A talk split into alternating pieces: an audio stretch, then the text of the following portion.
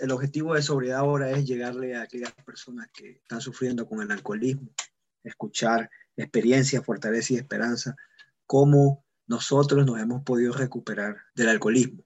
Aquí van a escuchar experiencias de hombres y mujeres, cómo han podido ellos lograr la sobriedad. El podcast Sobriedad ahora eh, no está afiliada con ninguna identidad o empresa ajena. El objetivo de nosotros es llevar el mensaje a la persona que está sufriendo de alcoholismo. Hey, bienvenido Mario, ¿cómo estás? Hola. Bueno, cuéntanos de tu paso 2 y 3, cuéntanos de él, a ver, háblame. Bueno, el segundo paso que me dice que solamente un poder superior me podría eh, eh, devolver el sano juicio. Bueno, y dice que me lo podría devolver, ¿no? O sea que parece que en algún momento lo tuve. ¿Cierto? Eh, claro, sí. Yo recuerdo que cuando yo tenía siete años, fue cuando me dijeron que tenía, que ya había llegado a tener uso de razón, que ya podía diferenciar entre lo bueno y lo malo. Que también, pues, si yo quería conseguir algún objetivo, iba a hacer todas las movilizaciones y iba a utilizar todos los recursos para llegar al objetivo. Pero resulta que cuando tengo mi primera borrachera encontré un universo totalmente distinto al que yo conocía. Y a pesar de sentirme tan mal al otro día en esa resaca eh, y jurar que no iba a beber más, que ya entendía lo malo que era el alcohol, el sano juicio, esa consecuencialidad que yo tenía antes para lograr mis objetivos, se comenzó a perder. Y entonces el sano juicio que tenía antes se me comenzó a desvanecer. Cada vez que pensaba que esta vez que yo bebo alcohol, no me va a pasar lo que me pasó la última vez. Y eso se fue derivando y se fue multiplicando en todo mi proceder de ahí para adelante comencé a practicar el principio de hacer cosas, hacer eh, eh, lo, lo mismo esperando resultados diferentes. Y esa es una de las definiciones de la insanidad mental. Con lo que ahí me doy cuenta que fue cuando comencé a perder el sano juicio. Y entonces poder entender que es a través de un poder superior que me podría, si yo quisiera, devolver el sano juicio, pues con eso ya a mí me chocó bastante ese, ese enunciado y el análisis, porque en mi soberbia yo decía, pero es que bueno, además de que me dicen que soy un borracho, los alcohólicos, que estoy enfermo, ahora me dicen que estoy loco. Qué falta de respeto. Y es que entonces viene ese momento en que uno tiene esa negación de decir, no, es que yo no estoy enfermo. Yo pensaba que mejorar y recuperarse era simplemente dejar de beber. Y eso fue lo que hice durante muchos años. Tapé la botella y solamente estaba practicando la mitad del primer paso. Lo practiqué durante, bueno, hasta el día de hoy, lo, lo, practiqué al 100%, esa parte. Mucha gente dice que el primer paso se practica al 100%, pero es que se nos olvida de la ingobernabilidad, ¿no? Y yo seguía teniendo mi vida ingobernable. Y no admitía que mi vida era ingobernable, pero bueno, eso me pasó y de eso me vine a dar cuenta. Fue un compañero que me dijo, Mario, yo, yo veo que, que, tú pues eh, vienes a las reuniones de Alcohólicos Anónimos, tú eh, rezas la, la, oración de la serenidad, pero a mí me parece que tú simplemente has tapado la botella. Y me dio mucha rabia con el compañero. pero él me estaba diciendo la verdad. Pero entonces volviendo al, al tema del segundo paso, porque me fui para atrás, me fui para el primero, eh, yo no había entendido que yo como, como enfermo mental y como enfermo emocional, mi voluntad estaba regida, en vez de estar regida por mis razonamientos, estaba regida por mis emociones. Y mis emociones estaban totalmente eh, eh, desenfocadas. Esas emociones eh, salvajes no me permitían a mí poder tener voluntad de hacer algo en consecuencia. Por lo tanto, el sano juicio estaba todavía perdido. Entonces comienzo a entender que tengo que admitir que alguien superior a mí, porque hasta, en ese momento yo no había permitido que volviera a mi sano juicio. Yo tenía la razón y todo el mundo estaba equivocado. Eh, yo no podía actuar porque yo lo que hacía era, eh, eh, en vez de actuar, yo reaccionaba por mi emocionalidad desequilibrada. Y pues es cuando yo tengo que, gracias a un padrino que tuve, comenzar a analizar mis emociones y comenzar a mirar hacia adentro, ya que ese reconocimiento de la enfermedad emocional, porque como no tenía sano juicio, yo no era consecuente con lo que yo quería hacer. Y entonces, pues, vuelve otra vez, vuelvo yo otra vez a analizar un poco más lo que es sano juicio. Sano juicio también lo definen como cordura, ¿no? Y y realmente, aunque yo había dejado de beber, aunque yo había tapado la copa, como dije, durante muchos años, todavía mi forma de actuar no tenía nada de actuar con cordura. A mí, eh, esto del padrino, pues me ayudó muchísimo, aunque yo no siempre estaba de acuerdo con mi padrino. Yo a veces a mi padrino le decía, sí, sí, sí, sí, sí, pero al final hacía lo que se me daba la gana. Porque el niño Mario, desde pequeñito, en una de las primeras observaciones que le hace el profesor a la mamá, a mi mamá, en la libreta de notas del colegio, la primera nota que le escribe un profesor a mi mamá acerca de mi conducta, dice, el niño es muy voluntarioso. Y resulta que ese niño voluntarioso se quedó ahí. Por lo tanto, el tema de admitir que un padrino me iba a ayudar, eso estaba muy difícil. El padrino me decía las cosas, me dolían, no me gustaban. Esa noche dormía mal, pero lograba que al final yo pensara un poquito y dejara de reaccionar y comenzara a actuar.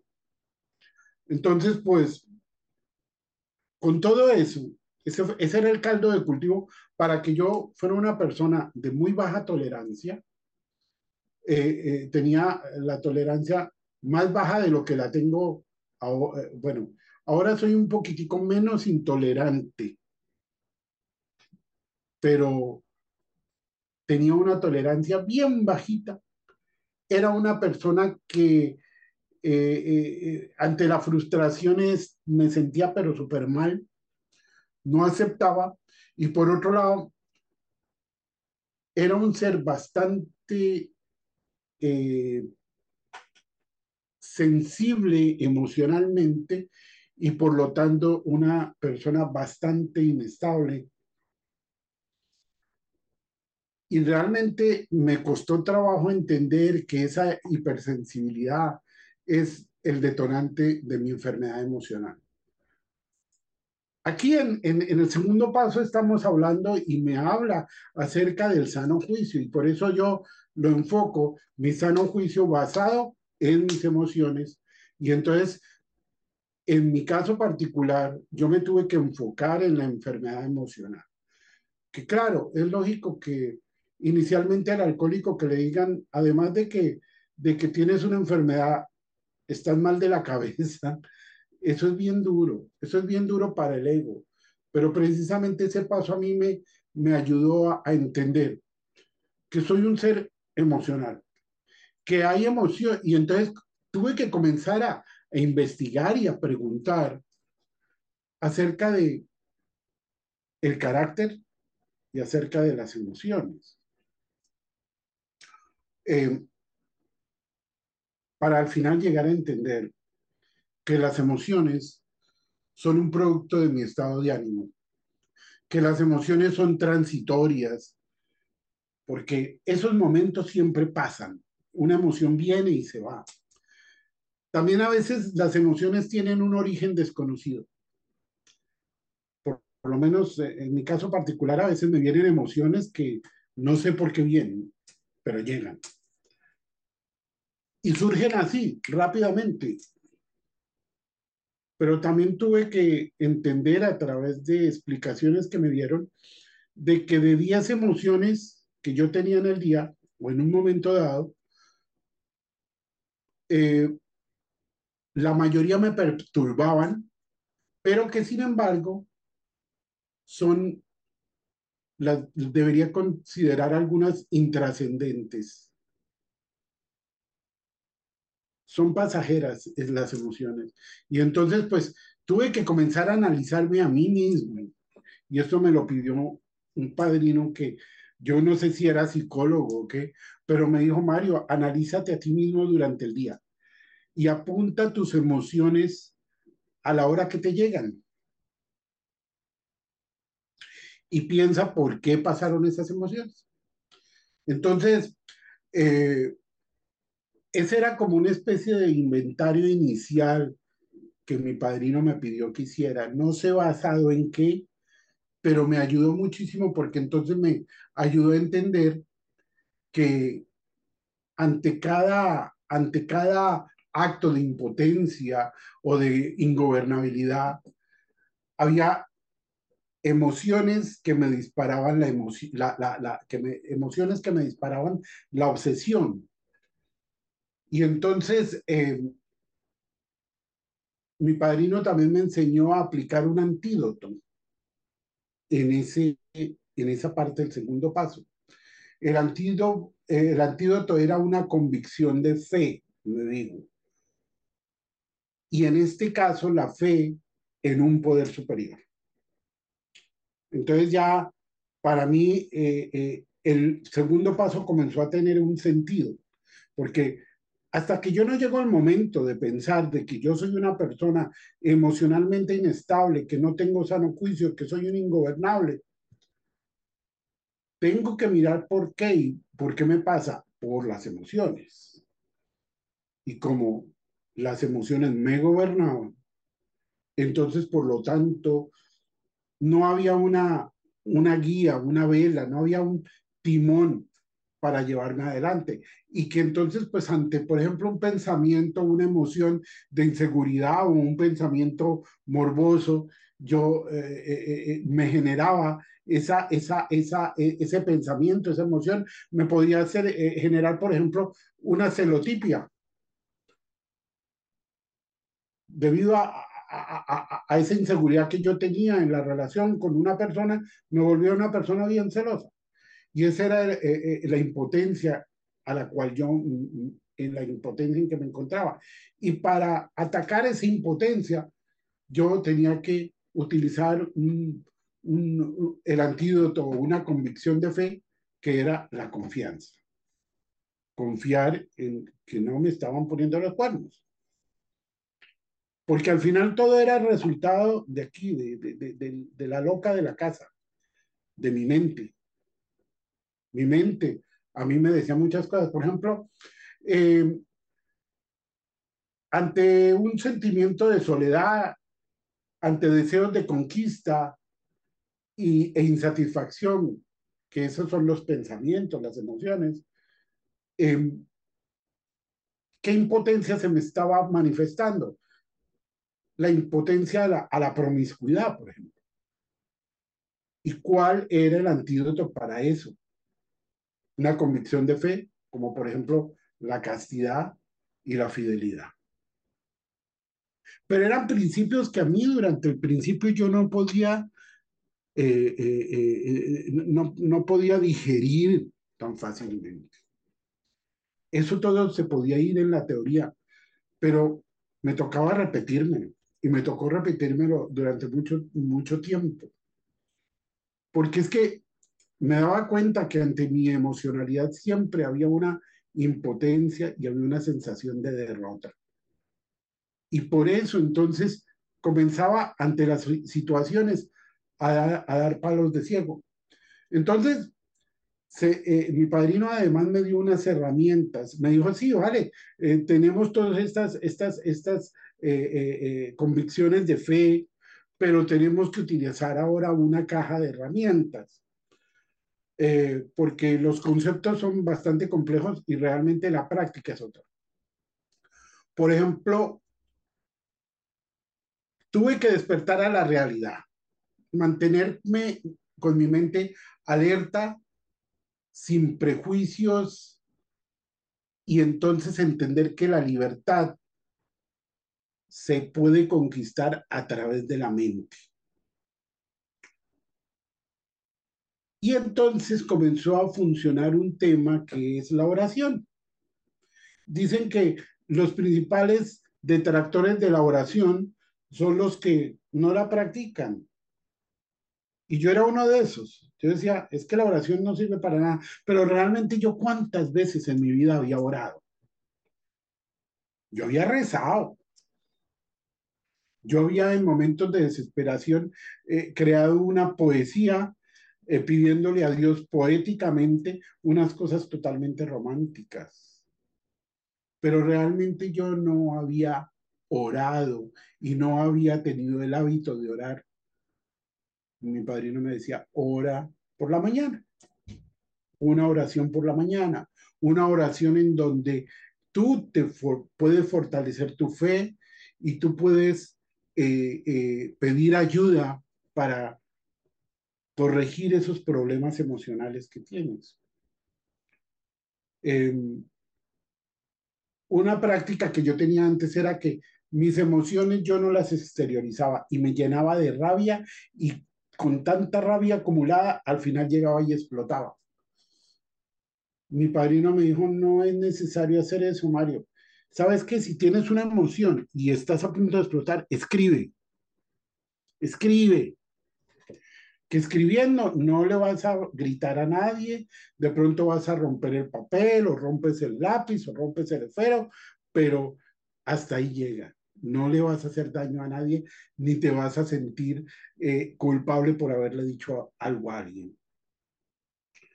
Y también el apadrinamiento es otra herramienta, porque con el padrino uno, al padrino no lo va a ofender, no va a poder ofenderlo. ¿Qué le va a poder decir uno al padrino que se ofenda? Por eso es padrino. Ellos ya pasaron por ahí. Y otra herramienta que me dijo, esta es importantísima, Evita culpar a los demás, porque es que yo era especialista en eso. Yo además de juez, era verdugo y yo podía encontrar, en vez de la causa del problema, era el culpable. Cuando yo ya encontraba un culpable, yo ya creía que había resuelto el problema y resulta que la cosa no es así al encontrar un culpable ya con eso me lavaba las manos y entonces pues evitaba arreglar las cosas. Yo decía, es que me hicieron enojar, no. Yo me puse a tiro para, que para, para enojarme. Eh, eh, y, y, yo elegí enojarme. Y entonces tuve que entender todos esos eh, mecanismos para poner a poder, poder, comenzar a trabajar mi salud mental. Y siempre a través de la oración, escribir, hablar con mi padrino. y comenzar a analizarme a mí mismo. Y en cierta manera eh, fue como un empezar mi cuarto paso. Eso, eso me ayudó muchísimo en mi segundo paso. Em, con eso, comenzar a mirar la definición de humildad. Porque cuando yo soy una persona que soy consciente de lo que soy, sin ponerme más ni quitarme, al analizar mis emociones, al analizar mis motivaciones y al analizar mis hechos, mis actos, comienzo a conocerme a mí mismo. Y en la medida que yo me conozca a mí mismo y sea honesto conmigo, sé de qué pie cogeo y sé qué eh, virtudes tengo. Con eso yo puedo partir y, y, al final la humildad, la definición de la humildad es saber qué es lo que es uno, cuál es el valor de uno, sin sobrevalorarse ni infravalorarse. Solamente ahí. En donde tuve que puedo entender que la humildad no es una virtud de los santos, sino es una dádiva de la persona sabia, de la persona inteligente. Si yo no sé algo, no puedo seguir haciendo como cuando estaba borracho, que sabía de todo. Si no sé algo, pregunto, pido ayuda. Si sé algo, lo comparto. Y esa es la forma como yo puedo practicar la humildad. Entonces la humildad a mí me ayudaba a ser mejor y me ayudaba otra vez a reconectar con el poder superior que, que, que, que yo era el que había roto la, la, la conexión con él. Él siempre me había estado esperando. Eh, ¿Cuál era la, la, otra pregunta? Era con relación al tercer paso. Hablamos del tercer paso, cuéntame. Bueno, pues el, el, segundo paso a mí en ese proceso me ayudó a bajarle un poquitico a mi soberbia y a, y a un poquitico ir aplacando mi ego.